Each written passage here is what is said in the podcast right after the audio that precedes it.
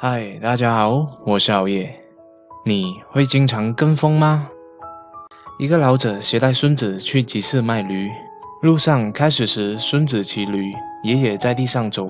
有人指责孙子不孝，爷孙两人立即调换了位置。结果又有人指责老头虐待小孩，于是两人都骑上了驴子。一位老太太看见后，又为驴子打抱不平，说他们不顾驴子的死活。最后，爷孙两人都下了驴子，徒步和驴子一起走。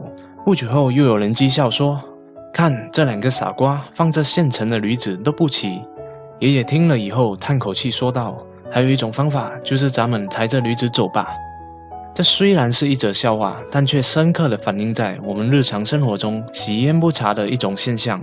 在心理学当中，这种因为受到外界人群行为的影响，不知不觉或不由自主的与多数人保持一致的社会心理学现象，叫羊群效应，也叫从众心理。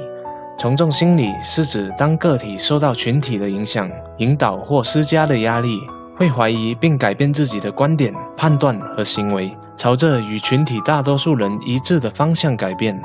在生活中，每个人都有不同程度的从众倾向，总是倾向于跟随大多数人的想法和态度，以证明自己并不孤立。研究发现，持有某种意见的人数是影响从众最重要的一个因素。人多本身就是一个说服力的证明，很少有人能够在众口一词的情况下还坚持自己不同的意见。在一九五二年，美国心理学家所罗门·阿西做了一个实验。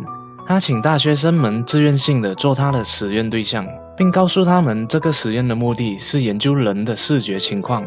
当某个来参加实验的大学生走进实验室的时候，他发现已经有五个人先坐在了那里了，所以他只能坐在第六个位置。事实上，他不知道其他五个人是跟阿西串通好了的假被试，也就是所谓的托儿。阿西给大家做了一个非常容易的判断，让他们比较线段的长度。他拿出一张画有一条竖线的卡片，然后让大家比较这条线和另一张卡片上的竖线，看看是不是有一样的长度。判断共进行了十八次，事实上这些线条的长短差异很明显，正常人是很容易做出正确的判断的。然而在两次正常判断后，五个假被试故意异口同声地说出一个错误的答案，结果发现平均有百分之三十三的人的判断是从众的，有百分之七十六的人至少做了一次从众的判断。而在正常的情况下，人们错误判断的可能性还不到百分之一。而在职场上，从众心理也相当普遍，没有一个人敢说自己身在职场从来没有试过揣摩上司的想法。甚至大部分人认为一味服从、讨好上司就能保住自己的饭碗，丝毫不敢把“不”字说出口。因为在一个团体里，谁敢做出与众不同的行为，往往会被群体的其他成员视为背叛、被孤立，甚至会被逐出这个团体。所以，团体内成员的行为往往高度一致。在生活中，我们往往会被“群众的眼睛是晶亮的”这句话所误导。认为大家所做的事情一定错不了，于是就跟风去做。那些越是自信心不足的、性格软弱的人，越容易跟风，而女人也会比男人更容易跟风。由于大家盲目的随从，最后往往会陷入骗局当中。那要如何逃离这样的从众心态呢？以下有几个方法：第一，遇事多用脑，对他人的信息不可全信，也不可不信。要结合自身的情况来处理，收集信息，并且敏锐地加以判断。